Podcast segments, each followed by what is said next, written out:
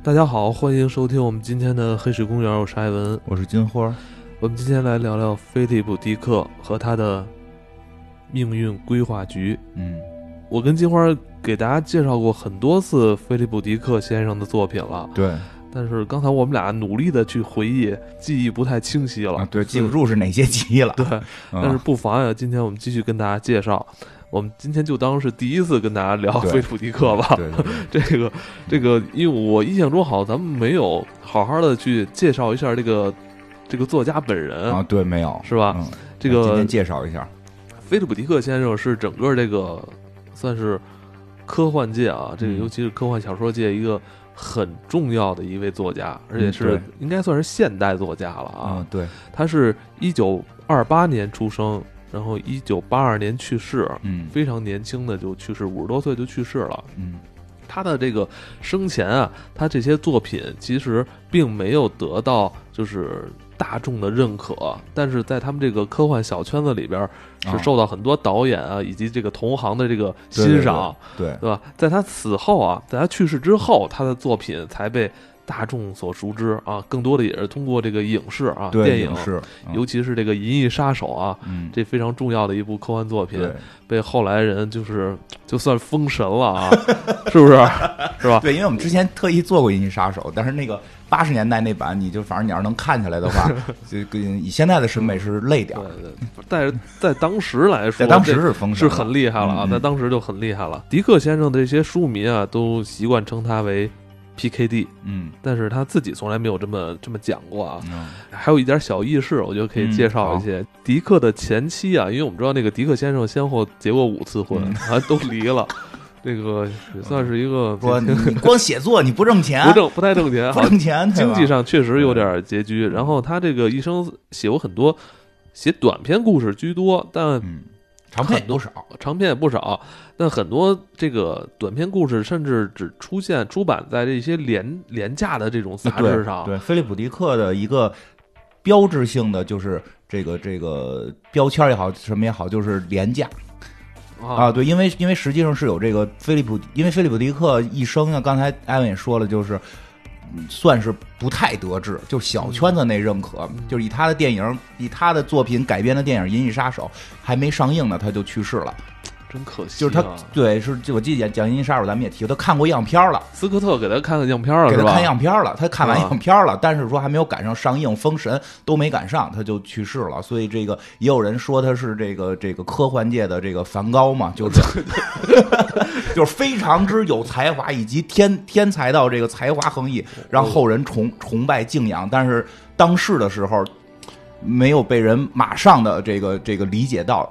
这个哦，而后没有说到后世什么几百年，大家才发现，就是嗯，去世马上就就红，哎，我跟你说，我最近啊，就是有时候我会经常关注一些可能嗯。岁数比较大，然后那个或者说身体状况不太好的这些艺术家，嗯。有出名的有不出名的啊，我就我经常会关注，比如像那个。没有别的意思啊，我没有别的意思啊，比如像那个鲍勃迪伦是吧？我前两年不是拿那个诺贝尔什么文学奖吗？啊对，我觉得这是一好事儿，嗯是吧？就是这这些呃这些老艺术家是吧？是不是在生前也能把足够的荣誉啊，包括他的这个让世人吧，让人也都是有是吧？人家领不领单说，但是别等人家再去世了后 就对对对。就就再狂欢那就没什么意思了。对，所以说他在世的时候，他的作品就是很少说会有出精装版，或者说在什么嗯高大上的地方去呃对对对，这个登登登堂入室都没有。我小时候还还还在那个书店买过一本他的书哦，什么呀？什么名儿？我忘了，记不住，就当时只是觉得那名儿挺奇怪的，都回家也没怎么看，就也看不太明白。他的作品基本都是登在廉价的这个杂志，或者他出版的小说长篇的，都是这种就是平装版等等。但是他后世的伟大都大家又有有目共睹，像这个刚才说的这个《银翼杀手》，包括像《少数派报告》，哎，对，就是你要是说你是一个科幻导演，你没导过一部这个菲利普迪克的作品，那你就好不好不好意思跟别的科幻导演打招呼。哎，我现在还记得我第一次看《手术派报告》，那斯斯皮尔伯格，对对对哇，太好看了！我说这嗯这个这个整个这个作品的构思，让我也是早期领略到，原来嗯。科幻电影是这种形态，它这种近未来，然后有很多你觉得将要会发生的这种事儿，就是会给你展现出来。嗯，他生前啊，其实受到很多刚才说的啊，受到很多知名科幻作家，比如这个斯坦尼斯拉夫莱姆啊，这个罗伯特海因莱因以及罗伯特。希尔佛伯格等人的欣赏，海因莱因好像是长期的资助了他，因为海因莱因当时已经三巨头了嘛，而且确实我觉得他的风格跟海因莱因是有一点接近的，嗯，包括你像在当时来说，很多这些先锋的那个大导演，嗯，比较欣赏他，像这个我们知道刚才说到这个斯科特是吧？年轻的那会儿还年轻，那个拍他的这个《银翼杀手》，我我我觉得也算是。慧眼识珠啊，主要那会儿那个雷导他也还是这个初出茅庐呢，就你就讲年轻的雷导有股那个闯劲儿的时候，就我看我这个人虽然现在不火，我觉得就跟我是这个心心相印，得来这个。对，而且刚才提到说他前妻泰莎啊，有一次在接受访谈的时候，就聊到了这个菲利普迪克他作品给作品起名的这个事儿，就是我们知道这个 P K D 啊，他跟其实其他的这些提到的科幻作家不太一样的一点，就是他的书名相对来说比较比较比较随意，比较随意。我们知道他这么重要的那部作品啊，这个《银翼杀手》，他原著叫什么呀？叫那个机器人会梦见电子羊妈啊，再一个问仿生人应该是当时仿生人啊，仿生。所以所以你看这个这名儿起的吧，就不像是一个嗯。这科幻作品起的名字，就是一听就不像名作。你看那个什么那个，我们一提到科幻作品，《基地》是吧？什么这什么这《银河帝国》都这种劲儿了哈。他这感觉就好像是好像是在写一篇论文似的，这种东西是。他那个前妻啊，就接受采访时，主持人抛出这个问题，然后他他说这个书的内容很少能完全贯彻他原有的主题，就好比编辑常常在阅读完手稿之后会重写标题一样。菲利普常常说他无法写出理想的标题，如果他有能力的话，那他就会是一个广告作家，而非一个小说家。什么意思？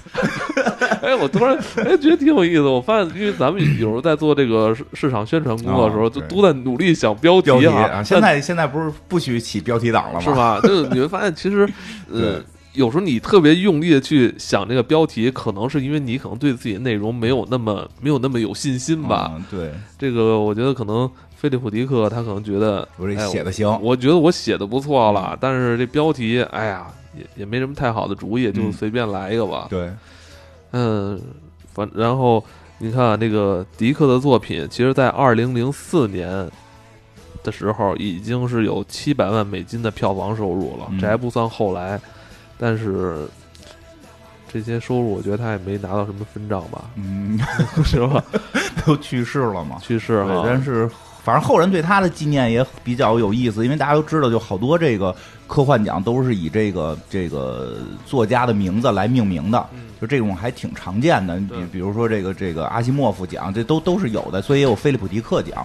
那个，你你比如说像日本，还有那个江户川乱步奖，对对，江户川乱步奖就是专门颁给日本写这个这个破案的，对对吧？那菲利普迪克奖呢，它比较有意思的是，不是简单的颁给这个科幻作家，是专门。颁给像菲利普迪克这样没出过精装版还比较穷的科幻作家，就扶持年轻作家。对对对，也不一定年轻啊，比如你写书写到五十了，五十才开始写 啊，都都可以。就只要你的书没有出过这种厚皮精装版，就是你成名作家才可能出精装版嘛。你只要不是成名作家，你还在地摊文学上混的，你都可以去有机会获这个奖。比如你的有。一本书出过精装版，你就没机会获这菲利普迪克奖了。这个设定我觉得还挺有意思。嗯，像他这样有才华的作家，甚至可能说是他的这个。创意啊，他的这些想法可能在当下这个时代可能过于超前了，还没有被注意到。嗯，但可能需要是一些这种像泰斗式的人物，是吧？看是不是能评一下。对对，其实有点这意思，因为他的作品还挺划时代的。嗯嗯。那咱们今天要提到的这部电影，这个《命运规划局》改编过电影，是由这个马克·戴蒙跟这个布朗特这个二位当时还是年轻的这个演员啊，来来这个主演的。这部电影从整个影片来说啊，相对平淡，而且它的概念没有说过于的这个超前。但是，呃，金花跟我说，他看了原著之后，呃，跟电影有非常大的不同。嗯，对，其实就是说电影里用了一小部分他原著的一个情节，也而且还不太一样，仅此而已。但是呢，就是菲利普迪克这个，其实正好今儿聊这个，其实也可以有意思，就是在这听一下电影什么样的，听听原著什么样。但我觉得电影最后一场戏特别好看。最后那场就是就是那个女演员穿的那个衣服，就是透着胸型，胸型特别好看。是是，你关注点都在这。就是后来我才知道，这布朗特后来演的《寂静之地》啊，对，是看不出来了，还行吧，下巴能看出来。那会儿还有有一个修卫门的下巴。这个其实其实特别有意思的是，因为大家记住。菲利普就是咱们记住菲利普迪克，基本是靠电影。对，那个甚至就是我知道菲利普迪克之前，他电影好多都基本看过，但是都不知道这个是菲利普迪克写的。后来才知道，那个后来才有去看他的小说。但就是说，他的作品成名的《银翼杀手》也好，这个《少数派报告》也好，都感觉还挺宏大的，有世界观挺强的，然后就是挺刺激的，得得得打起来呀，或者或者怎么着这种。但实际上，菲利普·迪克他一生中写了特别多的短篇，嗯，他这些短篇极其的不着调，嗯，就就是比如像你今天说的这个命运小组是吧？命运规划局，命运规划局，它应该要翻译，应该原始应该叫命运小组还是命运规划小组？各地区翻译不太一样。对对对，他这个就没那么着调，根本都成不了一故事。嗯，就是但是很好玩儿，就是他写的特别有意思，就跟就跟春晚的一个。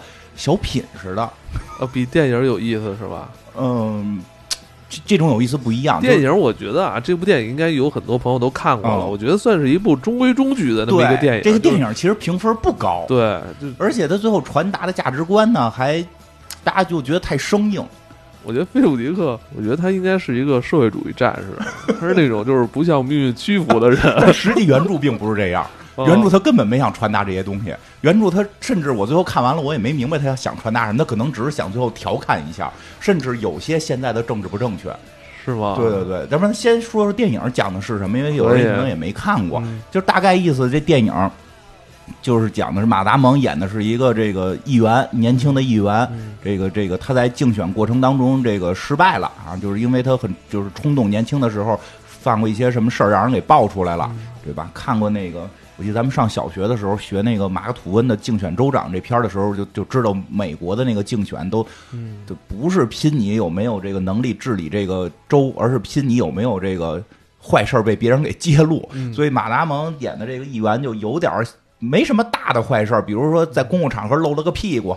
对对吧？这是在一个同性恋酒吧是吧？不是同学会还是什么？反正就是就是反正跟人打起来，跟要不然跟人要不然就跟人动了手了。这感觉都是正常人有可能会年轻人的年轻人能玩的事儿嘛？结果是爆出来了。结果呢？这这些这个这个老百姓就觉得我们选议员不不想选一这么冲动的，嗯啊，所以呢就没选他，他又失败了。他在失败的时候呢，就得去这个准备自己这个失败的这个演讲。失败之后也会有采访，也会得说一段嘛。说这这，因为年轻嘛，他为了以后，他为了以后能够继续竞选，他得继续攒人气嘛。他在准备这段的时候，在男厕所里遇见一女孩儿。这女孩也挺挺怪的，进男厕所说为了躲保安逮她，她刚毁了什么自己的婚礼什么的，也不知道到底怎么回事反正就俩人聊了两句，哎，就就亲上了，聊了不到五分钟，我操，就亲上了。姑娘很漂亮，姑娘很漂亮，马达蒙也很帅，姑娘也知道他是议员，但是这个马达蒙不知道这姑娘是是是哪来的，俩人啪家伙就就亲上了，就一下就觉得我怎么才遇见你啊？而且呢，亲完之后，这个马达蒙再去出去去演讲的时候。就受到了这个鼓舞了，受到这女孩这一吻的鼓舞，一下讲的特别好，跟他的这个荷尔蒙被点燃了，你知道吗？就感觉她一下就起来了，她体内的荷尔蒙就像一坨酒精一样，突然那个就是受到了这个一点点爱情，就类似于这种爱意的火星就点燃她了。然后她整个在最后这场演讲里边，整个人就释然了。对，而且她就没有按原有的那个稿背稿，就自己现场发挥。对，结果一下就又红了。嗯，虽然失败了吧，但一看就是未来，那就是。很很很很好的前途了。然后呢，就后来第二天呢，他就坐公共汽车上班。你看人家议员还坐公共汽车，坐公共汽车上班，又遇见这女孩了。跟这女孩就俩人就开始聊起来了。这个时候就另外一拨人，就是这个片子里边直接就演了，就另外一拨人戴着这个帽子，穿的都跟黑衣人似的。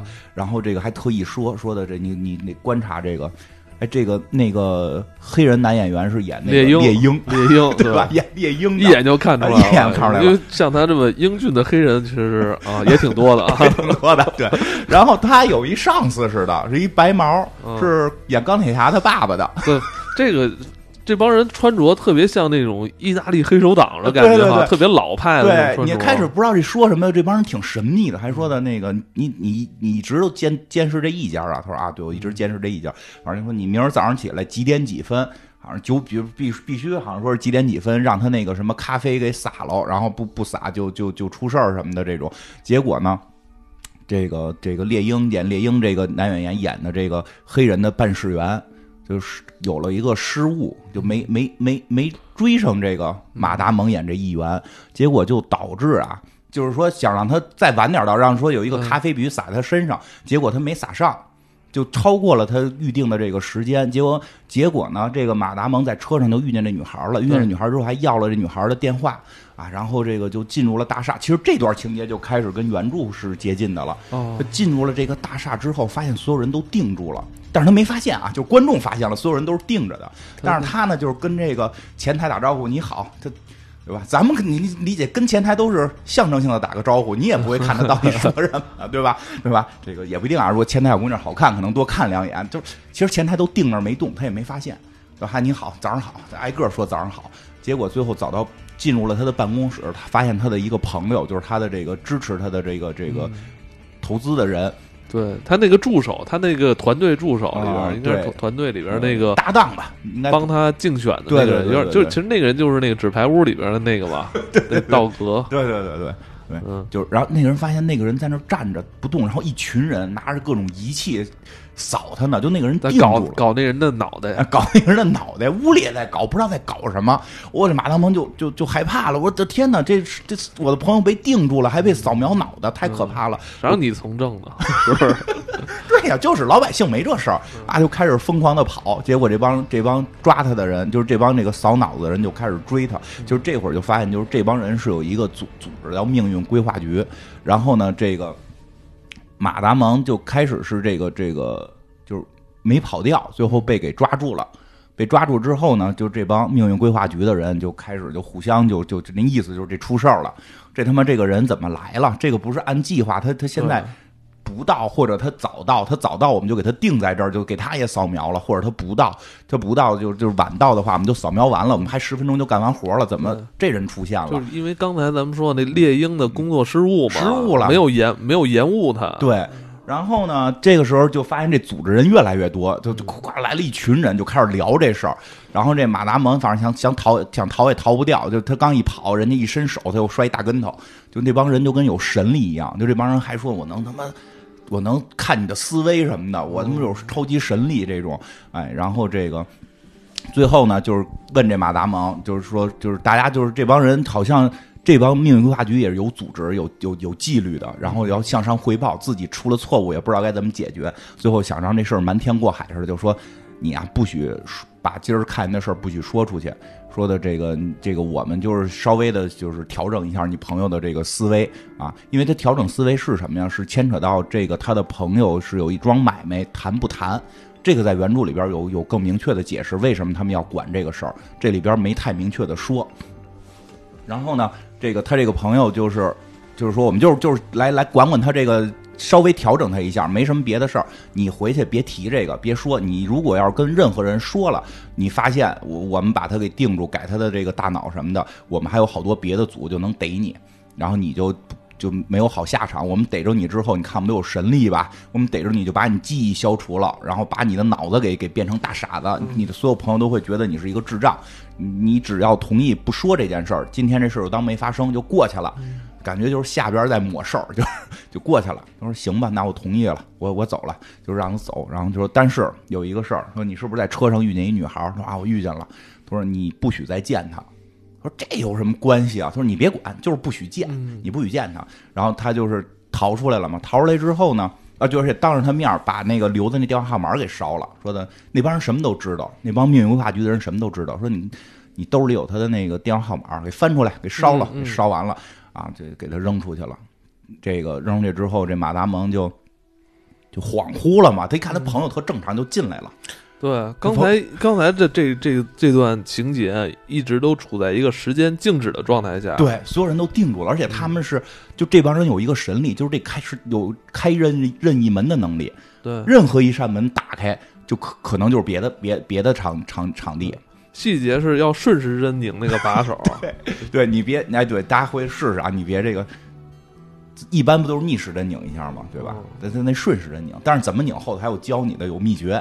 哎，然后这个就发现，就是有人是在改这些东西，就是在调整他。因为原来他朋友是说这个生意他好像不太支持，嗯，但是后来再开会，他朋友就支持了。但是整个马特达蒙的状态就恍惚了，因为刚经历了这些，而且就是他们那个就是这帮命运规划局的人给他顺顺那门里边给扔进来，他再一开门一看。那屋就变了，对他这呃，相当于推开了一个任意门啊！人家从一个大停车场开了停车场一门，给他一扔，扔回办公室了。他再回手再开这门，打开之后，那里边不是停车场了，就他就他就觉得怎么了？这个这个就对，他在这种情况下再去开会，就全都状态特别不对。然后他朋友就就就问他们，就是就是怎么回事什么的。他那意思就是说，这个这个，因为不让说嘛，所以他就说。找了一个别的借口，他就说因为那个女孩的那个电话号码被给我弄丢了，我弄不着了，所以他呢就开始想回忆这女孩的电话号码。嗯，这时候演猎鹰那个黑人大哥就出现了，就是他跟那个白毛那帮人感觉吧，虽然是一伙的，但是这个立场好像不太一样。就是说你别回忆了，你回忆起来也没用，你回忆起来你打电话就会就会占线。要不然就是电话就盲线，你知道吗？你知道我们怎么工作吗？我们工作不是那么暴力，就是稍微让你们的这个时间呀，就是耽误十分钟，你的人生就发生变化了。我们只需要耽误这十几分钟就可以。嗯，所以我们经常用的方式有，比如有什么呀？包括你之前白毛也提到的，就比如有什么，就是你想出门，你突然发现钥匙找不着了，你摸来摸去，你觉得你挂在哪儿了？你摸来摸去，找了十分钟没找着，发现哟，在自己兜里呢。你再出去，你命运就变了。我每天都经历这个，就说明你是一个重要的人。我特别奇怪，我老忘拿手机。你说这就是因为你是重要的人。我每天都是到电梯门口发现没拿手机，就每天都是特别。你下回试试啊！你没拿手机，你就别回去找，你就往前走，你可能就遇见一个。别的什么什么人了，就可能跟你说了一什么什么的话。我每天都是 特别奇怪，就可能就是我估计就是你家周围可能有这么一人。我每天都在找东西，我每天都在，要么就是什么耳挖勺没了，什么钥匙没了。耳挖勺没了可能是是是正常的，因为你找不着这耳挖勺也不影响你什么。特别说找钥匙是一个特常见的，因为你出门哦，因为他是命运规划局，就好多就是我怎么改变你命运，就是让你出去遇见的人不一样就行了。因为人生的命运都是你遇到的不同人、不同的事儿嘛。那你不觉得这个就是菲利普迪克多么参，就是参透了可能咱们那个佛教的那个嘛？百年修得同船渡，千年修得共枕眠。对呀，对呀，就你今天你就钥匙没带，或者你都错过了那个跟你百年才能同船渡一次的人，你那没准还是千年共枕眠的呢。嗯，对不对？就。他不就是错过了这个女孩吗？所以我就觉得他他是一个，他应该是一个中国人吧。哎，所以呢，就这样，好过了三年，这马达蒙演的这议员呢，也就一次的风生水起，又是这个平步青云。同时，他这三年每天都坚持坐同一辆巴士，因为他想遇到那个女孩，但是一直没遇上，因为他觉得其实还真是挺那挺那什么的。我我记得以前我哪儿上班的时候，就是就是坐那趟公共汽车，总会遇到一个女孩。哦。这不是同事吗？不是同事，不是同事，不是同事。他应该比我晚下一站，他哪站上我知道。嗯，对，就总会遇到。不是一直打车吗？早些年，特别早之前，特别早之前，是吗？好看吗？哎，特特好看，特别好看。但是你就是也没有别的哈啊，没没别的。那那那那那会儿那个什么，你结婚了，就跟我们别的，就觉得好奇。对，就是很有意思。就是这个人，你你永远都能遇到他。然后记得特清楚，有一回。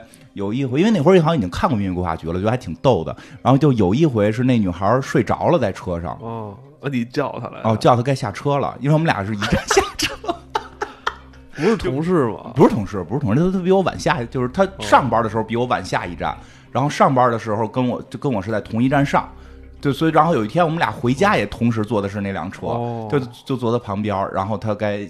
他睡着了，但是他到我们该下车那站了，我叫他下车来的。他反应过来了我？啊，他知道吗？知道啊，因为每天都能看见。我那你太巧了吧？啊，从那之后就再也没见过这人了。我操！就再也没见过。他觉得有点害怕了。那倒不至于，因为因为命运规划局里就是好多，就是他有点，就是他那个有一张规划图，上面有点，说这个点会有一个红点儿。说这红点儿什么意思？说这两个人在这在这个点，如果如果亲嘴了，就是后边的事情就变了。或者说在这个点，这个男的去看着女的跳舞了，后边事儿就变了。如果他们什么都没干，只是天天在一块儿，没关系。所以可能我从来没跟那女孩说过话，但是那天我跟那女孩说了一句话，所以就可能到了一个点儿，然后后边被规划了。哦，不禁琢磨。哎，所以他这个其实这想法好多来自于生活里。所以这马达蒙天天坐着辆公共汽车也没遇着，但是故事就发生在有一天他遇着了，他在车上看见这女孩在地下步行，他一下就急眼了。他就赶紧下车去追这女孩，追上这女孩之后，他就开始东张西望。那女孩一问，就是你你什么意思？说我觉得有人跟踪我，而且这女孩一下就认出他来了啊！对呀，直接就叫出他的名了。这倒好理解，因为人是议员，老上报纸哦。对对，老上报纸。然后那女孩那反应就是，你就是说你给我打电话，电话号码没换过。他说我。被被人抢了，钱包被人抢了。这个时候，马达蒙就你那种感觉就出来，他不是光喜欢这女孩了，就是我操，这命运规划着不让我遇见她。结果，因为之前猎鹰跟他说过，说你不可能再遇见了，就会有人专门跟踪那女孩，然后就让他丢钥匙、丢手机或者怎么怎么样，他永远遇不着你。结果又遇着了，这他妈就是命运的天选呀！就有这种感觉，操！怪不得这个菲普迪克结了五次婚呢！我操，这真是一个非非常有套路、非常闷骚的一个 作家。哎，然后跟这个，然后这个这个就是这个马达蒙演这人就是议员嘛，他就开始推，就是就是打电话，就是推推工作，就是我这工作都不干了，因为对我来讲。今天这条线对于他来讲已经非常重要了，因为他知道所有有一群人不许他见这女孩。今天这么偶遇了，这事儿绝不一般，这他妈可能是我这辈子的真爱，所以俩人就开始聊起来了，开始约会了。然后这个时候，那个白毛，那个白毛办事员，就就这个大爷办事，白毛他办事员吧，他就急眼了，就就是赶紧就出动了，就过来就是干涉他们。然后最后是这个，就是说他们如果是。这怎么着来说？反正说就是就是，反正加各种手段吧。比如说让这女这女的后来说是一舞蹈家，说要不然让这女的就是那个跳舞的那个场地来回换，然后他们演讲的地方来回换，然后包括让他的那个搭档就居然能突然出现在他们的这个这个约会的地点，说就是这这个让他们巧合的遇到，因为因为这些巧合都是可以被被被给控制的。但是这个这会儿这马达蒙就知道有人在干这个事儿，就是在在破坏他的这个。恋情，然后他就非要坚持着往下走下去，结果两个人就干柴烈火，就就就简简直了，就是一一见钟情，就见了之后，两人不知道为什么就就就要在一起了，就死活要在一起了，然后就也很快的就在一起了。这戏谈恋爱的戏就不讲了，很快在一起了。在一起之后呢，这事儿就惊动了上边了。嗯，啊，对，这个这个其其中这个谁，这个马达木还见着这个白毛了，白他就就是这个呃。因为中间有过一段，这白毛就不许，就是想法让这个马达蒙见不着这女的，这个女的这个这个这个场地来回换，就是他的这个排练场地来回换，导致马达蒙找不到他了。然后马达蒙就特别聪明，想各种办法找，就通过自己所知道的任何信息，比如甚至在一个饭馆里边问所有人说：“你们听说听说过哪个芭蕾舞剧团？如果你们有人听说，告诉我那个剧团就是你们最新的消息，他在哪儿演出，或者他的。”这个训练场地在哪儿？我去那儿找，就是就是，结果让这帮白毛就都慌了。这说这人太能干了。然后后来这个跟人这不是那个议员吗？厉害不一样嘛。所以这个时候马达蒙也不会像第一回见他们那么恐惧他们了，已经知道他们有超能力了，就开始跟他们对话了。他说你们是谁，对吧？因为之前好像也跟那个黑人谈过，就是说你们就是就是谁编写的这个我们的命运，对吧？对，因为这些呃。观察者，这个规划局的这些规划人员，规划人员，他们每个人都有一个工具，一本书。对，但这本书打开之后，就有点像电子墨水的那种电路图一样，都是一些那个坐标标记。这个他们会随时去查看他想要观察的目标到底有没有，就是按照他们的规划走。对对对，然后有可能几种结局，其中就大概点明了规划命运的人是上帝。然后这帮办事员叫天使，包括那黑人大哥自己还说过，说的你们确实管我们叫天使，但我们觉得我们就是办事员，就是我们算不上是天使，我们叫办事员。然后这个时候，这个马达蒙就问这白毛，就当面正正面就问他了，就是说的为什么不让我们俩在一块儿？你把原因说出来。这白毛就没说，他说我知道了，你级别太低，你也不知道。你就是一办事员，对吧？就懂懂这个，所以马达蒙就是利用自己的才才智，最后跟这女孩在一起了。这是白毛他们就怂了嘛，就没辙了，因为确实白毛权限有限。这个时候这事儿就得上报更高级的天使了，更高级的天使就一个大爷就就出面了，对吧？包括他们先去看那什么去，先先去看这个规划去，说就已经说到了，说为什么这俩人又遇见了，说运气。说我们规划的命运也不是那么的准确，这是他们俩运气。为什么他们有这个运气？说七十年代，就是说他们走到一个天使的书柜，就天使的大图书馆似的书柜，说这一柜子是八零后，这一柜子是九零后，这一柜子是七零后，就是七零后的命运都在这柜子里。把他们的命运图拿出来一看，说哟，这俩人在原计划是一对儿，就是原本这两个人写命运的时候生下来就是一对儿。所以他们俩一见钟情，就两个人相遇的时候就有不一样的感觉，而且这两个人总会相遇。我们想尽办法用命运规划局的人去改变他们的命运，让他们不相遇，但是他们却机缘巧合的又在坐公共汽车的时候，居然看到路边这个姑娘在走，这种几率非常低。但是就是因为他们本身的原命运是一对儿，然后我们后来改过一次计划，这次计划把他们改成不是一对儿了。啊，然后呢，这个说这白毛现在已经办事能力就已经搞不定这些了嘛，就派他们再往上一层的老大出场了，一个大爷，这大爷下来就直接找马达蒙谈来了，就直接就谈话了，就说的那意思啊，就揭底了，就说的我们。我们就是天使，我们这个上边人，我们叫主席，实际上是上帝。然后呢，上帝呢，这个为什么规划你们？我觉得这段说特厉害，我觉得这个是原著里没有的。我觉得后来这段写挺有意思，说你们从原始人的时候，从亚当夏娃原始人的时候啊，到这个什么罗马时期，为什么发展那么快，那么昌盛，那么文明？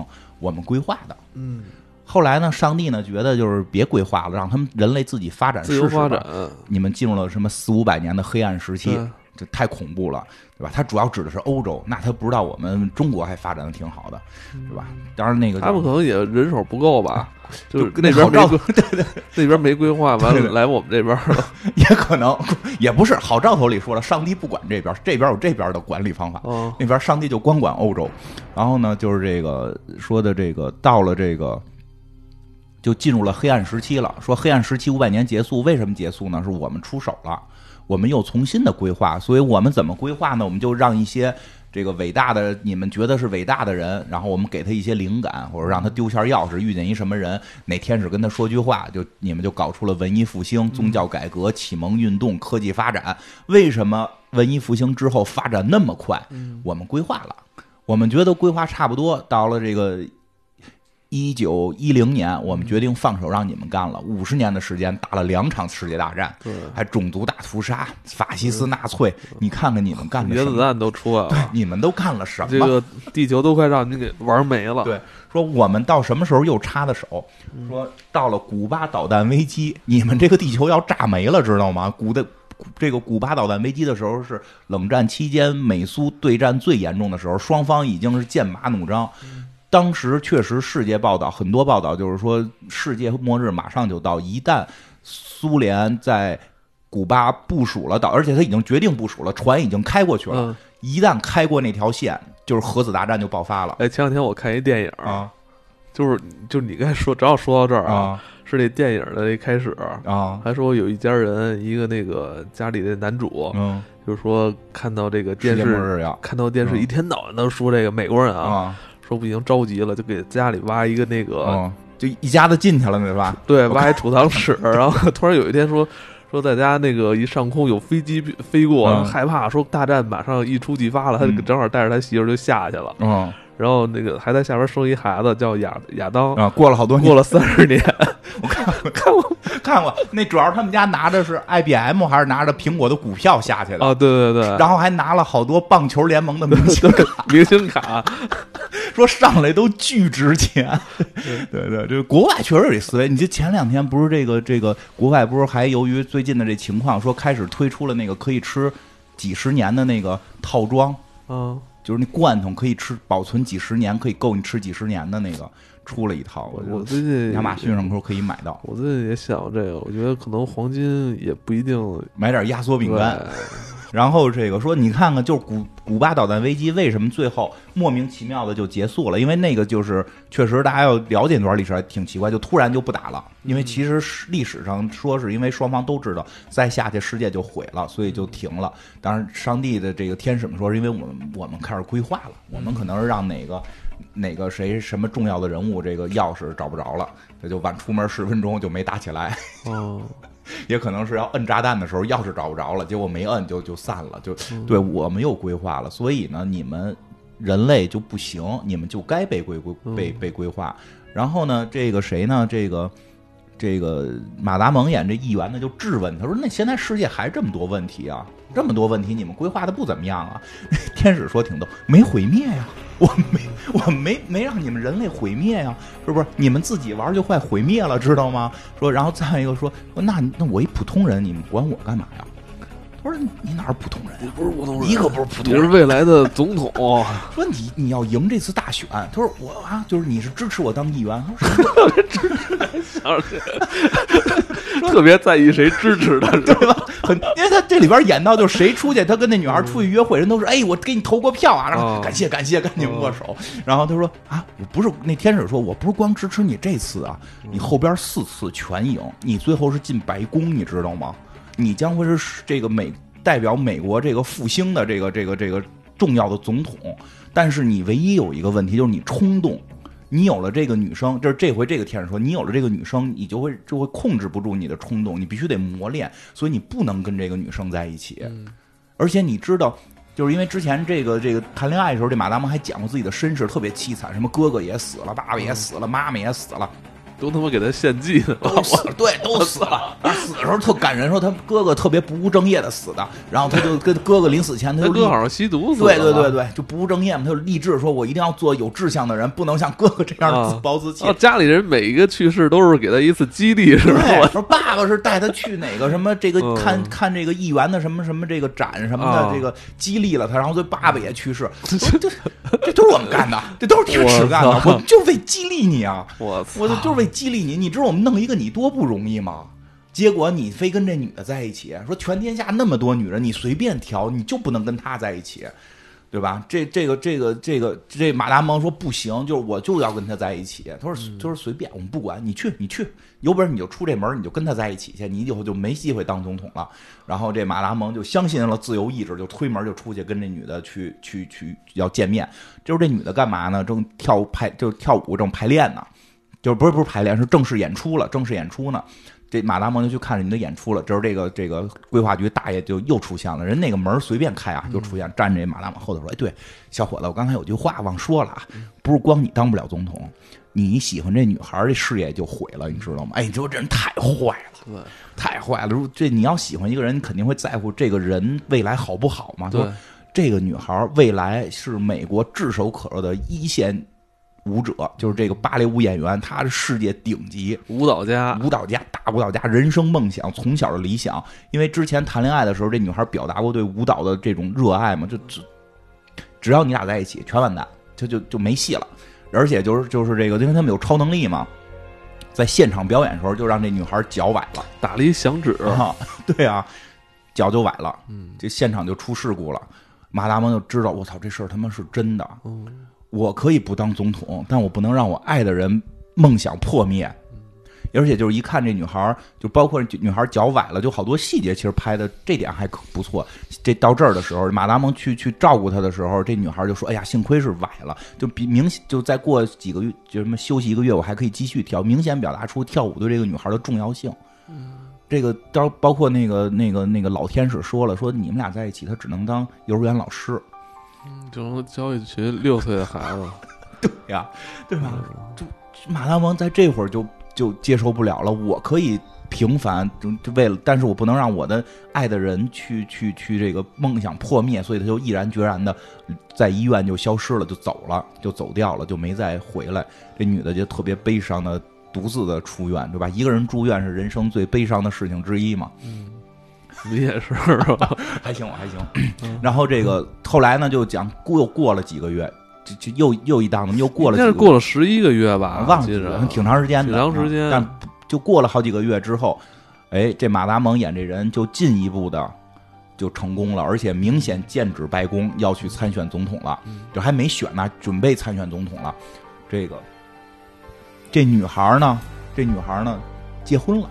要结婚了，要结婚了，跟她的这个前男友，对啊，对，哎，包括这个细节，大家可以注意啊，就是这个女孩跟这个马达蒙第一次睡完觉，早上起来，前男友给打四个电话，哦，这个女孩还说呢，说，哎，我刚一醒，这马达蒙出去买油条了，就反正买早点去了，然后这女孩一醒，一看有马达蒙没在身边，就很紧张了一下，说是不是白睡我一下跑了，对吧？然后再一看手机响了，一接电话是前男友，一看来了四个电话，就觉得这是不是一个？冥冥中的暗示就是我睡的这人跑了，还是前男友在乎我似的。但是这时候马达蒙又进来了，然后这女孩把这事儿马达蒙说了，对吧？就这种事儿有时候感觉也发生。咱们一般日常生活里说这个是水逆了，哦，对，就是前男友来电，其实不是，命运规划局规划了。就是马达蒙是当时是知道这事儿的，这女孩一直蒙在鼓里，所以那马达蒙特紧张。我操，这他妈也被规划了，前男友。打打四个电话，我的天哪！幸亏我买完油条回来了，没他妈在楼底下找不着住哪楼，哎，就就这些，是吧？对，这是细节啊，是细节。然后这个就挺有意思的，大家注意一下，如果就是前男友来电话了，可能是命运规划局给规划了一下，哎，然后呢，这会儿这马达蒙最后看到这个报纸了，就是说这个他这个。这女孩成为了美国特别著名的舞蹈家，而且跟她的前男友，她前男友是个编舞编舞的，要要在一起了，等等，这种就有点绝望，甚至有点就是觉得这事儿不对，我怎么就为命运低头了？而且他从照片又感觉出这女孩，他自己感觉可能这女孩还不够开心，就是他因为命运该跟我在一起这种。这个时候，这个谁，这个黑人大哥又出现，黑人天使大哥又出现了。就交了底了，就就就就说的那意思，反正就是，你你还有一搏，啊，这你还有一搏，说我可以教你几个技能，包括这里边挺狠的。马达蒙还问这大哥呢，我就问你，那个你为什么帮我？这大哥说，就是我们虽然不感情用事，但我们天使也不是没感情，有点看不下去了。你爸爸、你哥都是特好的人，都是我办的，都是我给弄死。对，嗯，就这意思。然后马达蒙问，那我妈呢？那真是意外。对吧？然后这个教了马达蒙怎么穿穿门除了左左转，这除了除了这个这个向左转这个门把手，还戴他们那个帽，还得戴他们那帽子啊！就是最后把帽子给了马达蒙，就进行这个来回在里边穿。最后在这个临这个女孩进行婚礼公证之前，找到了这个女孩。这女孩肯定开始也不爽啊，就是你耍我呢，给我一人搁医院，你知不知道？一个人住院是最悲伤的事儿，对吧？微博里都写了，你你不看呀？对吧？然后马达蒙说：“我能解释。”结果这帮戴帽子人就追来了，结果马达蒙就带着这女孩开始逃跑，就带着这逃跑就穿门跑，就是穿开第一个门，就从这个厕所门打开，那边进就一打开那边进一个大的他妈体育馆，这女孩就震惊了。嗯，啊，这巴达摩就你别管为什么，我带着你赶紧跑，有人追咱们。然后就进入了这个逃跑戏。人说，所有的美美国看得过去的电影都得有逃跑戏，因为美国公民都是来自于英国逃跑的这个 罪犯呀 什么的这些，他们有逃跑基因。这真的这是一个。那个谁，周周周传金老师说的，说你看美国电影，不是早期你不是跟大家说过，对他有这逃跑基因，所以这一段我觉得也特逗，就得非得跑，咔咔的跑。关键我这场戏那个这个女演员这个穿的好哇，这太性感了，这个对，特意也没穿高跟鞋，就太性感，就是平底鞋，很性感。嗯，因为人要人要那个参加婚礼公证嘛，然后跑。跑跑半截儿，最后突然跑到一个门儿，这女孩就急了，你必须得跟我说清楚了怎么回事。马达蒙特别快速的讲了一遍，女孩说我没懂。然后这马达蒙就说行，我我我想了一办法，咱们去找谁规划的咱们命运，就意思咱们去找上帝，咱们就不不不再往别地儿逃了，咱们就穿，因为他已经之前背过哪哪哪个门能去哪儿，咱们就直接去找上帝。结果他们就穿进了那个，就是天堂，可以理解为穿天堂办办办公室，然后在里边就开始胡他妈闹，然后最后呢是也没找着上帝。但是在这个期间呢，这个这个天使这大爷就一直追他嘛。这个谁？这之前那个黑人黑人天使被上帝给传唤了。对，所以在最后这两个人走投无路，被逼到一个天台的时候，两个人就是就是啊，那儿还有点感人的意思，就是这个这个，他们好像最后传跑到了自由女神像的下下方。呃，对，最后从那儿开始往回传，最后传到了一个一个应该是帝国大厦还是什么地儿的这个顶上了，传到顶上能俯瞰整个。哎呦，我我不知道具体那是哪个建筑啊，反正是这是他们一个美国大厦顶上，然后这个四面全部被这个命运规划局的人包围了，然后这个时候这两个人就互相说了一句我爱你，然后就就亲在一起，就是反正肯定死了，肯定死了，我们都被天使逮了，咱们就最后亲一下吧，然后俩人就亲在一起。这个时候突然，这帮抓他的人就就就没了，就是这个天使。大爷又出来了，意思就是说你这个想法很奇妙啊！你居然想找这个上帝聊聊？你以为你能见着上帝啊？我们这级别都不太容易见，对吧？就但这时候这黑人大哥出来了，说这个让上帝给他们了一个新命运，这个他们可以在一起了。故事到这儿就结束了。其实这个结尾有点儿就是让好多人觉得太过于说教了。狗血啊！你非得表现我操，我有自由意志，就有情 有情人终成眷属 啊！我为了爱情打败这一切，就好多人会觉得这个价值观输出太强了。但是呢，我觉得就是它前头还都挺有意思的。我觉得它前头好多那种设置特别好玩，比如说你就刚才说的那个讲到那些你没带找不着钥匙了这种事儿太常发生了。对对对，这个这个这个电影其实还可以再再多说点这个这女演员。前两年还试镜过惊奇女侠啊，没让她演，后来好像是她说法是她推脱了啊啊，不爱演这样的。但是哎，但是呢，就是她这个想法很很奇妙。我觉得这里边我觉得比较有意思的两点，一个是这个他本身就是说这你你你可能丢个钥匙或者前男友来个电话都可能被规划，而且我主要我们生活中我真觉得经历过好多类似的情况。尤其是说到爱情这块儿，就有些人，就是怎么说呢？年轻的时候的感觉啊，现在人生长了，已经感觉真的变了。但是曾经有过一段，你真觉得有些人，你见到他的时候，你就觉得，就好多人问我说，就是你这，你觉得什么是这种，就是就是一下你就特爱？我说至少你在年轻时候的感觉，就是你突然见到这个人，你就觉得，就周围一切的光就都没有了，就只有一束光打在他身上，周围一切都暗了。就这种感觉。实际上，你有，你会可能当时荷尔蒙分泌的，会觉得这是一种挺强烈的爱情。对，而且就是，哎，我不对包括大鱼的是那个大鱼那个电影时候，在之前聊过，他那个表达就是所有东西都停了，对对吧？就所有东西都被停住，只有那一个人有。其实那种感觉，我觉得是一种有的时候我们对于爱情的一种感受。但是命运规划局就会告诉你为什么？因为你们俩那个底板上写的就是原计划，你俩就是一对儿。嗯，但可能你们的计划后来被改了。我觉得人生中或许会遇到这样，但是现在我岁数大了啊，现在我岁数大了，这是不是也得双方都行啊？有时候是不是就单，有时候是不是只是单单方面的？对呀，如果你双方都这样，都这样才行哈。对，就不一样了，但是也不一定，也不一定，也不一定，因为岁数大了再看这个，就会觉得有点儿，嗯，太过于的推崇这个了。太过于的就就就就属于因为因为岁数大了，可能经历的就多了。就是有时候你觉得就是当时不是那个光头暗了，那个人亮了一下。就是后来发现人生这个，就按命运规划局的话讲，你可能最后就是双曲线。你以为你们俩能交到一块儿，可能最后反而从来没相交过，越走越远。只是当初你们俩是往那个一块聚的那会儿，你感觉是这样，但是最后你们俩可能会越走越远，对吧？就这这个很多命运的，因为他那个。表现那图就是好几条线嘛，然后如果俩人在一块儿，就会越来越近，越来越近，越来越近，最后聚到一个点，就是一个事件。对，这个这个，你看从这个故事来说，就是就是感觉好像 P K D 的这个这种想法跟他们当时美国主流价值观也不太相同吧？啊，你说自由意志这个啊，基本上这不这个，首先这个是个电影，跟菲利普迪克那个作品完全不是一回事儿。哦，菲利普迪克完全没有传达任何关于自由意志的想法。这个明显明显自由意志，这是后来在拍电影的时候，这个导演也好，就是当时的美国主流价值观强加进去的。因为这个一直是在，其实就是说自由意志也好，因为他最后表达就是上帝也是认为你们有自由意志是好事儿，只是在考验你们有没有能力这个做出这种选择，就是有点那意思，就是你这是一场考验。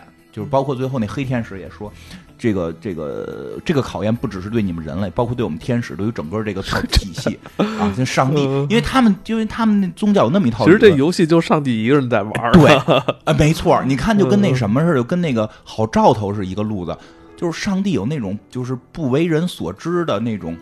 恶趣味，秘密计划，秘密计划，秘密计划啊！不不不不不能够让人所洞察。他说，所以现在我们猜到的所有，全部都不是上帝想让我们干的。就那个那个好兆头，其实主过就是在他宗教那个层面表达的就是这个嘛。你说什么天使打魔鬼，这大家都知道。所以可能上帝那个。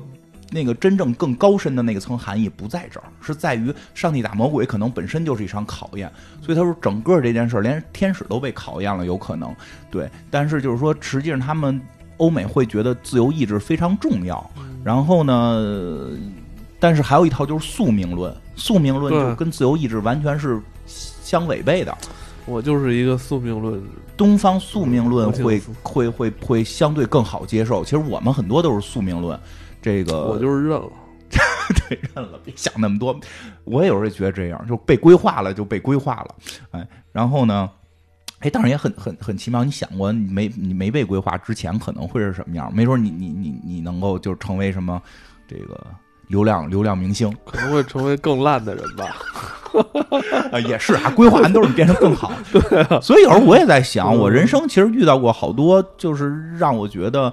嗯，不尽人意的地方，包括有些东西可能会会一生都会都会牵连着了。但是有时候会觉得，可能这就是给规划的，就就为了做节目。你也想，你得你还有得到呢，对呀，得到啊，就是 有得有失嘛。如果没有那些奇怪的经历，没有那些创伤，其实可能也没有人生阅历去说这些。你可能也就是一个社畜，对呀，天天可能现在没工作了，对，没工作了，也没有。现在如果还能指着电台，可能考虑最后还能活下去。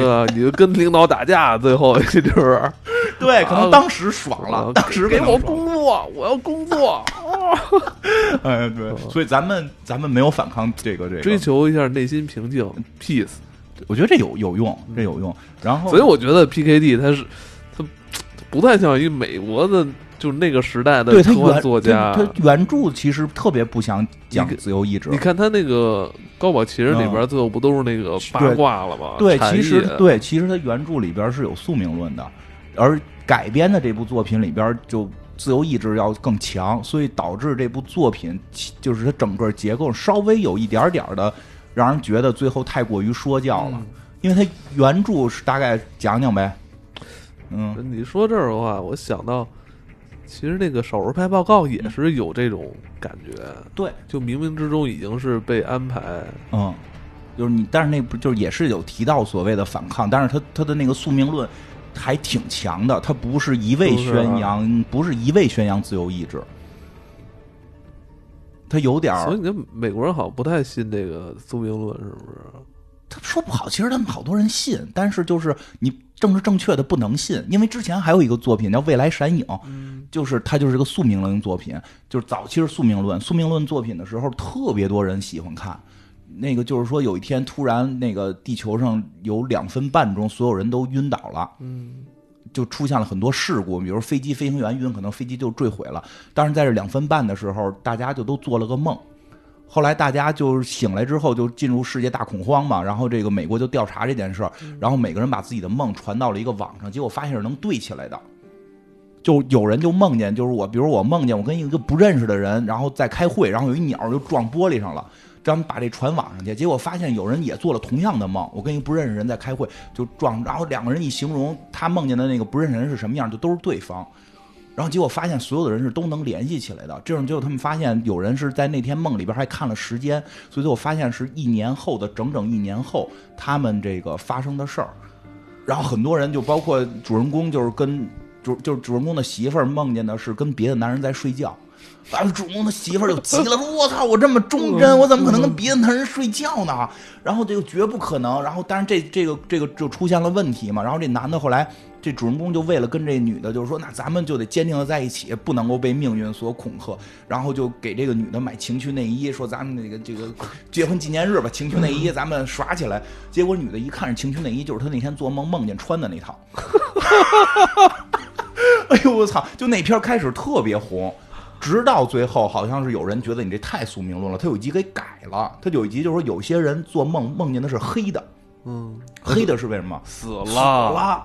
所以就有好多人就开始就是说我反正我也死了，我他妈就就最后这一年我就耍起来了，就就开始犯罪或者就特别恐怖，然后就真的犯罪就给枪毙了。还有，但是还有一帮人呢。还有一帮人说，我梦见我一年之后是是活着的，所以他们这一年我就胡来，我就不怕死。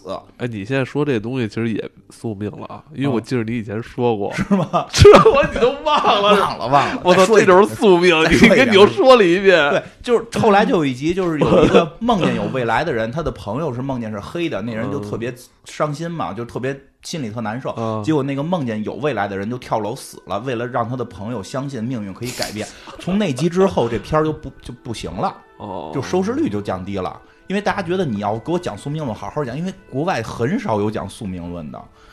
就还是最后政治正确一下，得说是这个自由意志的这个这个东西，所以就是整个电影，我觉得就在后头这个地儿，它处理的太硬了。这个，那你是说的这个原著是跟它是截然不同的？是吧？对对对，就首先没有任何关于自由意志的这个这个表达，它讲的是什么呢？就是这个也没什么爱情的事儿，这个甚至有点这个政治不正确的地方，就是说呀，这个主人公。也不叫这些名儿啊，都不叫这些名儿。主人公是一公司职员，房地产公司公司职员。我操，这这人人设都人设都变了。两口子结婚，生活挺好，但是是个社畜。就是这个这个命运规划局呢，就是也是开这个这点有点像，就是命运规划局里有一人犯错误了。他犯了一什么错误呢？就是哎，这点我觉得后来黑衣人是跟这学的，就是这命运规划局里不光有人，还有狗。那狗会说人话。他们就是这个主人公家里养了条狗，或者主人家家旁边可能有条狗，没说那狗是属于谁的。反正就那条狗是命运规划局的一个动物。这个狗的功能是它会叫，就汪叫。它不一定说它叫就不一定能召唤出什么来。然后呢，这个这上来呢，这命运规划局的这个人类就跟这狗说说的，咱们邻区啊，咱旁边那个区，哦，狗跟那命运规划局他们是同事，同事是不是？黑衣人，黑衣人吧？命运规划局这个其中一个人。就跟这个狗说说的，这个咱们旁边那个区啊，要进行一次大型规划，要进行一次大型规划，所以呢，这个我们这个屋子里边，这个主人公他是要去那个区上班的，所以呢，他两种可能，一种就是说他晚去，一种就是他早去。他早去了，就就比如说，他他好像要求九点半之前必须到单位，要求他就是说，命运规划局希望他九点半到单位，因为他九点半到单位，我们九点半开始进行规划，进行规划的时候人就都被定住了。所以呢，你这个狗呢有一个工工作，就是比好像具体忘时间了，比如你八点十五必须叫一声，你叫一声呢，你呢这个叫声可能就能吵醒谁，谁就开着车过来会接他一块儿去公司了，他就能早到了，这是他早到的理由啊。这个但是呢，这狗呢睡过了，狗说知道了，然后但是说还有十几分钟我再睡会儿，睡回笼觉，晚叫了一分钟。晚叫这一分钟，就导致他叫的这声呢，就把别人给召唤出来了。招来了一什么人呢？招来了一个这个卖保险的。好像这个菲利普迪克一直对于卖保险这个事儿耿耿于怀。我记得之前他们讲过一个什么小人儿，外星人进攻就都打扮成卖保险的，对吧？就是这回也是来一卖保险的，这个给这个主人公推销保险，然后这个这个。呃，主人公开始说：“我特别忙，我着急上班，你你你不要跟我推销保险。”人说：“没事我就进来。您妻子约过我，您妻子说这个被绿了，那是日本片了，日本片了。说您妻子说您只有早晨有时间，所以我就跟您说说。然后这个主人公说：我想我一边穿衣服，你一边说，想把他打发走。结果这人太能说了，这个主人公就坐下了，坐下就听了，听了之后就买了保险了，买了一万块钱保险，然后再一看表，我操，迟到了。嗯。”特紧张，所以没赶上，就是说没赶上该坐的那班车。结果他到了那个大厦的时候，那个大厦已经开始规划了。就这点是跟原就是跟电影是接近的。哦，他就已经看到他们这个规划现场。对，但整个规划现场写的比较恐怖。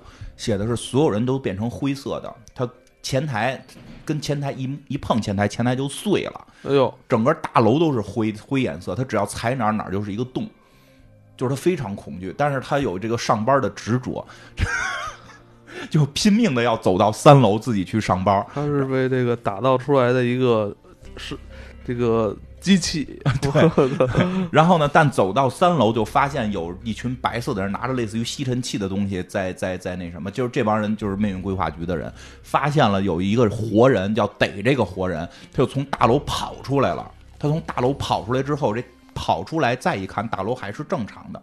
因为原始他看大楼都灰了，然后一碰大楼，大楼就有个洞，他又进去了。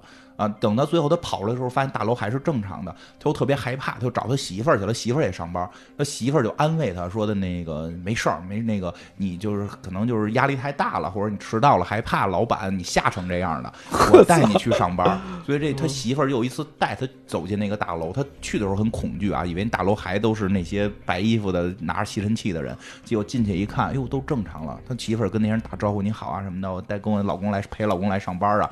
然后到门口说：“你进去上班吧，我走了。”他就进去了。进去之后，他就发现不对呀。这个说平时不注意啊，大家也可以注意啊。你平时是不注意这些事儿，但一旦你发现有情况，就开始注意了。这个前台的发色好像有点变了。嗯，之前是这个可能是红红色，现在怎么变成棕色了？嗯，哎，这个人的眼睛的这个瞳仁颜色好像也变了，原来是蓝的，怎么现在是绿了？然后最后看他领导，他领导也变了，怎么感觉瘦了一点点呢？哎，不太哪儿变化了呢？这个时候他老板就开始就是，就就是就是反正就就是说他你为什么迟到什么的，包括就开始要聊什么，他就觉得不对，说包括这屋里的画什么的，他都觉得变了。他觉得这事儿还是有问题，就跑了，就吓跑了。跑了之后，他要去报警，打电话报警。呃，然后呢，到一个电话亭里打电话报警，好像是占线是怎么着，也有这种就打不出去。突然这电话亭就飞起来了，就往天上飞，呜呜就跟电梯似的飞起来了，飞老高老高老高，飞离了大厦，飞到了太空，最后就飞到一地儿停了，然后就飞到了命运规划局。就是它里边也是明确说命运，就是明确的暗示了命运规划局。他就在这个电话亭里。对。电话亭开门了，出来了，然后就是这个一帮命运规划局的人就说说的，这就是出出问题了。他这个谁谁出事故，让他看到了命运规划的过程，然后他就去见了这个所谓的上帝似的这么一个人，也没说明确上帝，但就是这个上帝这帮组织，嗯，大概也是这意思，就是说他们会去替人类进行规划，然后他很紧张，他就说的那个那个，你就当我。被被规划过了，行吗？你告诉我我该什么样，我就听你们的。你们只要放了我就可以。就是说，先解释为什么被规划，我得把事儿给你说明白了。它里边说的比较明白，因为当时也是在冷战阶段，出这个书写这个书的时候，五几年是在冷战阶段。他说的呀，你们这个老板啊。哎，这这点也是，这点那个电影里边倒也提到了。刚才忘说了，就是说那个后来那个电影里边那个黑人大哥后来跟马达蒙说了，说其实他们不想让你们在一起的原因，不是你当不当美国总统或者女的能不能成功，或者说是是你是不是让你变得更冲动，说你跟他在一起，你最后成不了总统的原因是你们就满足了。就是你找到了一个真爱，你就满足了，你就没有冲劲儿了。你为什么一直有欲望站在人前去去去表达？对 对对，金花嘛？人就这么有欲望。对，就是你爱情上得不到满足，你你对吧？你生理上得不到满足，还在释放，你还得释放，对吧？你用这种方式释放你的荷尔蒙，这里边也提到了，所以你可能长寿，真的。说这里边可能长寿，你还有就是能量，还有特别多能量，我操！然后然后这里边也提到原著里。是也提到说你的老板啊岁数大了，而且一切就都都有了，该有的都有了，他已经失去了斗志了。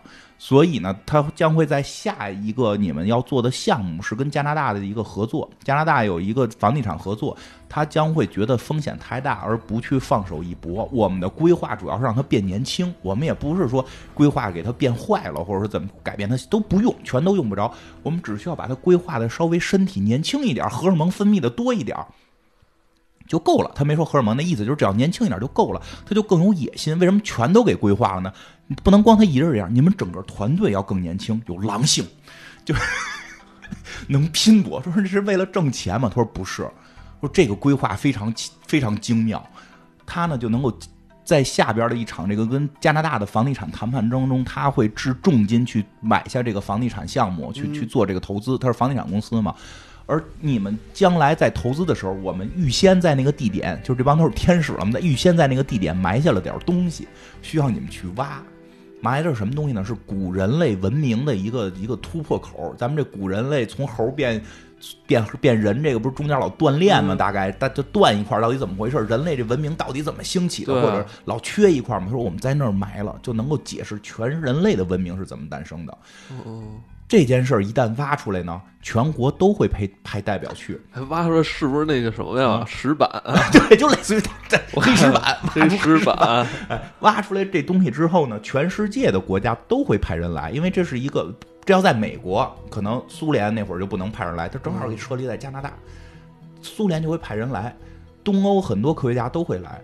我们在里边已经预预定预判好了谁会来，其中有一个苏联科学家和一个比利时科学家，他们会在这次活动当中两个人变成起来，好朋不是变成好朋友。啊，变成好朋友之后呢，他们回到自己国家呢就会偷偷开始通信，就特别扯，就开始偷偷开始通信，在通信过程当中都是违反当时本国法律的，因为当时不许跟这种敌国通信的。但是在这个过程中，他们就会诞生一个想法，建立一个人类科学家联盟。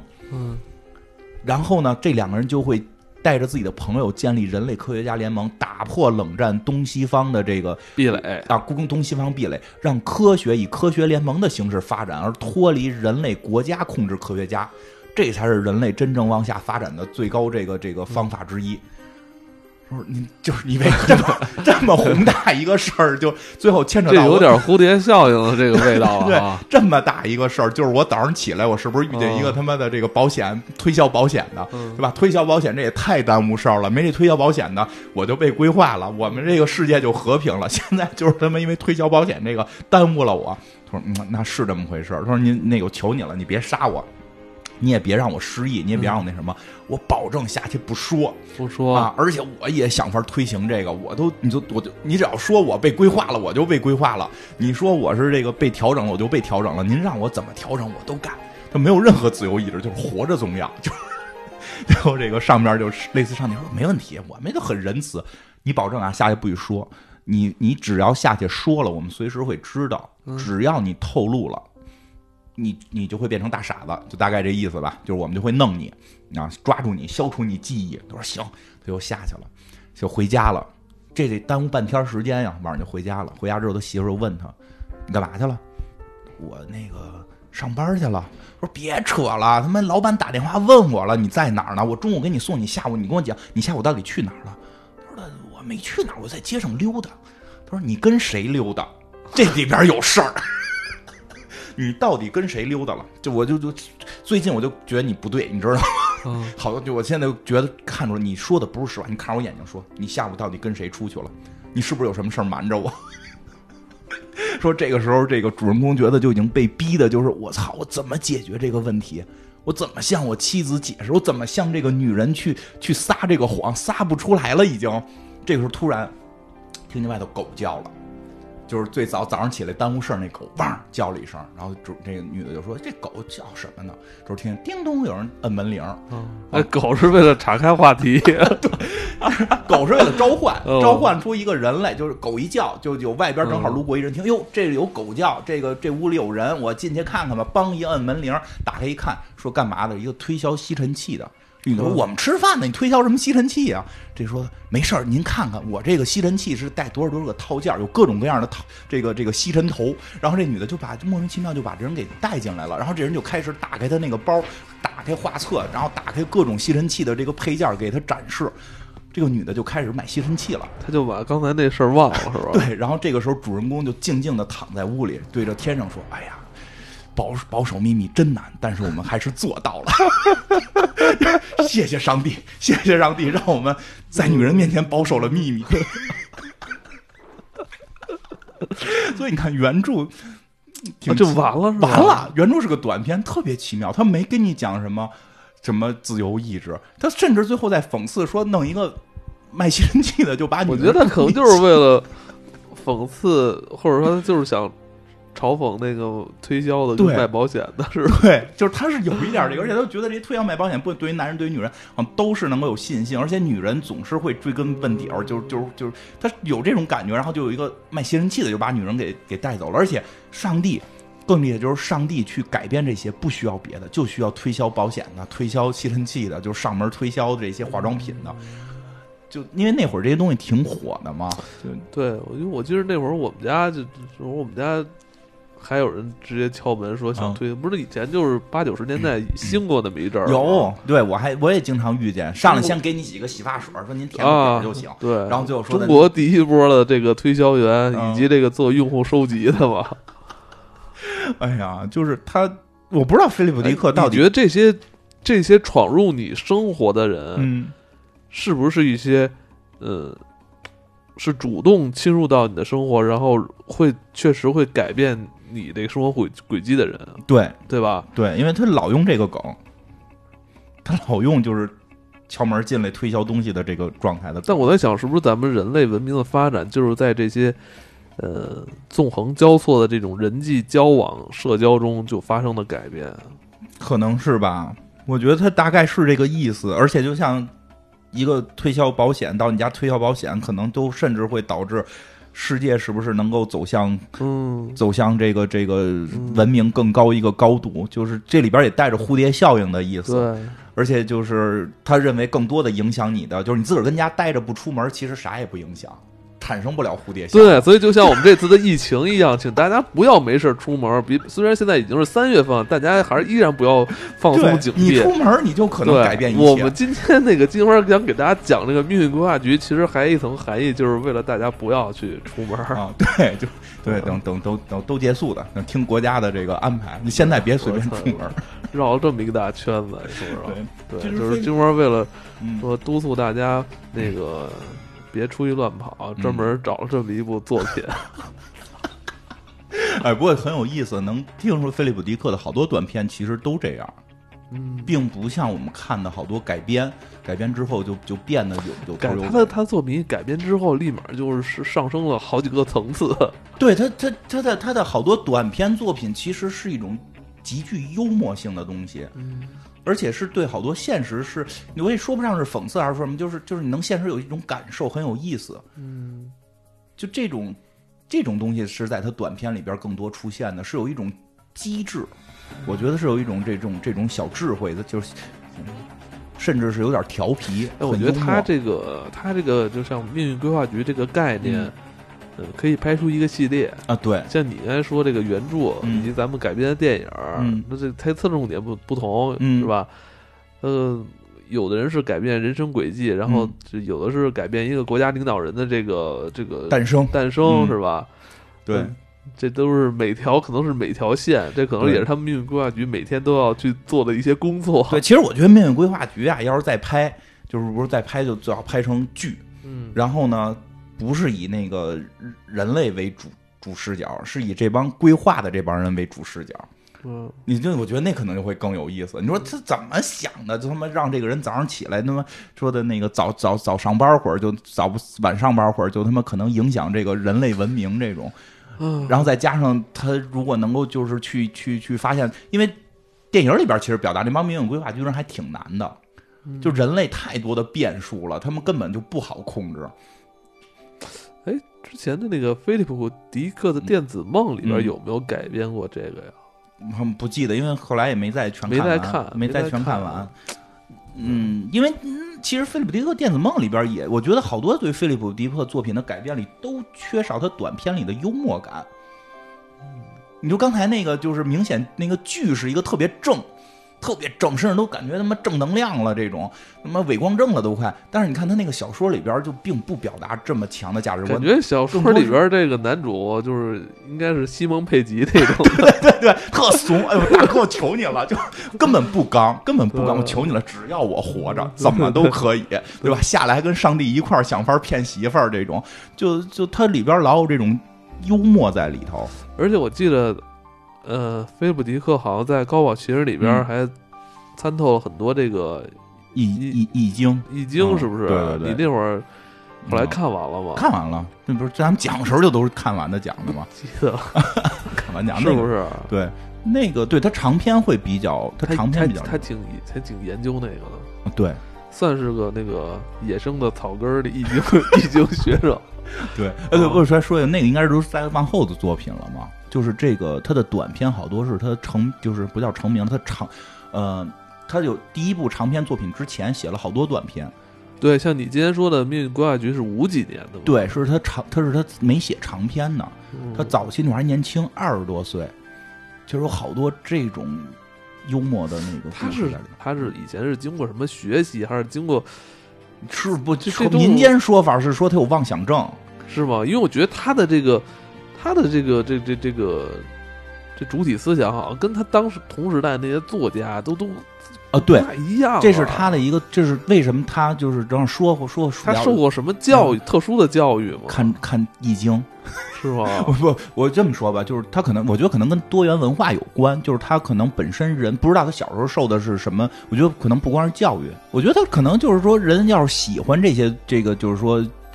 写字儿，然后写写书，你搞点这个文学创作。他不会业余业余爱好是写书法吧？这种感觉的人，可能业余爱好是是算命，然后拿这个拿这个周易八卦算命。那不说起来，就是说，这好多民间说他是有这个妄想症等等，那我觉得也不至于。我觉得就是天天才，可能就是爱幻想，爱幻想，就是爱幻想，天才。然后那个就是。本身我觉得可能也可能是受当时多元文化的影响。你看上回咱们那个说什么荣格，不是后来都都看中国的这些道教的书嘛？其实那会儿这不是一个个案，就是很多我们觉得好像是很西方的人，其实他对中国文化也是会去理解，甚至我觉得不说对中国文化理解，就是对对政治正确那一套，他们也都会有自己的看法。而且当时政治正确还没那么昌盛。对吧？我们后来看很多作品是后来改编的。他早期二十多岁的时候写的很多作品就都特别的逗。那个就正好就多多多说一个，他他的第一部作品好像是第一部作品叫《巫谱》，正因为正好最近给看了。嗯，那个特别简单，那故事讲两句话讲完，但特别逗，就是什么去外星这个类似于殖民或者他去外外星这个这个这个探险的时候，他们从外星原住民那块买了一个猪。那个猪说叫乌普，结果发现这猪会说话。这猪，结果这猪就说：“我不是会说话，我会用，我是外外星的，我精神力可以跟你沟通。”所以他们就一直在当这个。猪就看着就是一只猪，当这个猪可以跟人类沟通的时候，他们还舍不舍得吃这个猪，就成了一个问题。然后这猪开始跟你聊什么奥德赛呀什么的，就是说你们为什么，就是说我们都是有共通的这个文明起源的，我们都对什么奥就是奥德赛这个这个行，当然那堆那堆那个那个那个。飞行员就是这个宇宙飞行飞行员们就说说我们就是在太空旅游，我们现在也想回家等等这些，开始给你产生共鸣，好多人就不舍得下手，然后最后是好像船长还是谁呀，就最后把猪给宰了，说我早就听说这猪特好吃，这乌普特别好吃，我们我们就要吃了这个猪。结果这个好像是主人公吃完这个猪之后，就开始像猪一样开始跟别人聊奥德赛啊，就 就就结束了。就 你能听出来，他其实他就是。说啊，他在在菲利普迪克之前已经哎，我觉得这个故事啊有点挺反战的。对我理解是什么呀？就是当你与一个你不熟悉的这个生物文明那个达成共鸣了之后，你们之间是不是就没有放可能会放弃那种呃恐惧啊这种杀戮的这种念头了？但是你强行吃了，你可能就变成它了，你就你的文化要融入它，这很美国。其实这个就对吧？就是你你你就融入它了，你跟它又一起了。但就是说。在他之前没有这么写小说的，在他之前写科幻小说那都是飞船呀、打呀，有正面有反派呀，有有新的科技呀，就就全都是这种。你其实你看《命运规划局》，其实有点玄幻。对，他讲的是上帝，只不过上帝的这帮人不是神仙样，而是弄一吸尘器。就原著里是他们弄一吸尘器，弄得好像很科学。他也没有讲特别多的科学的依据跟道理。他的他的他的说他把幻想小说对。我觉得咱们以前也说过，他更偏对他更偏向于偏向于幻想。他是说把科幻带到，为什么说它是里程碑或者说划时代？他把科幻带到一个新时代，就不不再是非得是飞船，然后大战有反派等等等这些，把他从这个情绪下给拉回到了这个，可能是任何一件小事儿，可能是你丢了钥匙就是一个科幻，可能你吃了一只猪就是一个科幻。对吧？就是他的好多科幻作品里还有特别带有好多这种超能力色彩。嗯，就这些是，其实就是为什么他是划时代的一个原因，在他之前没有这么写的，没有写他妈的这个这个宇宙飞船上他妈逮了一只猪吃这个猪的事儿。然后你看那个《命运规划局》也是一个特别小的事儿，是对吧？之前都是写很大的事儿。或者说是贯穿，像像我觉得像海因莱因写的事儿，就相对可能有些有些故事就不是那么大，但是它也是一个很复杂的故事，这个这个什么在里边儿。但他他有时候会这些短片就是很精炼，嗯，是确实不错。嗯，这部电影啊，还是一开始说的，其实呃相对比较平淡，嗯，那个但是这个原著可能。呃，篇幅很短，但这个意味深长。嗯，菲利普·迪克这个一生写过很多的短片啊，像一开始说的，他只仅仅是发表在一些那种不知名的一些呃廉价杂志上。嗯，呃，但是在之后呢，这些年呢，我看也是也得到了很多科幻迷的关注。那，我们也会继续关注菲利普·迪克先生的作品。好，那好，我们今天就到这里，我们下期再见，拜拜。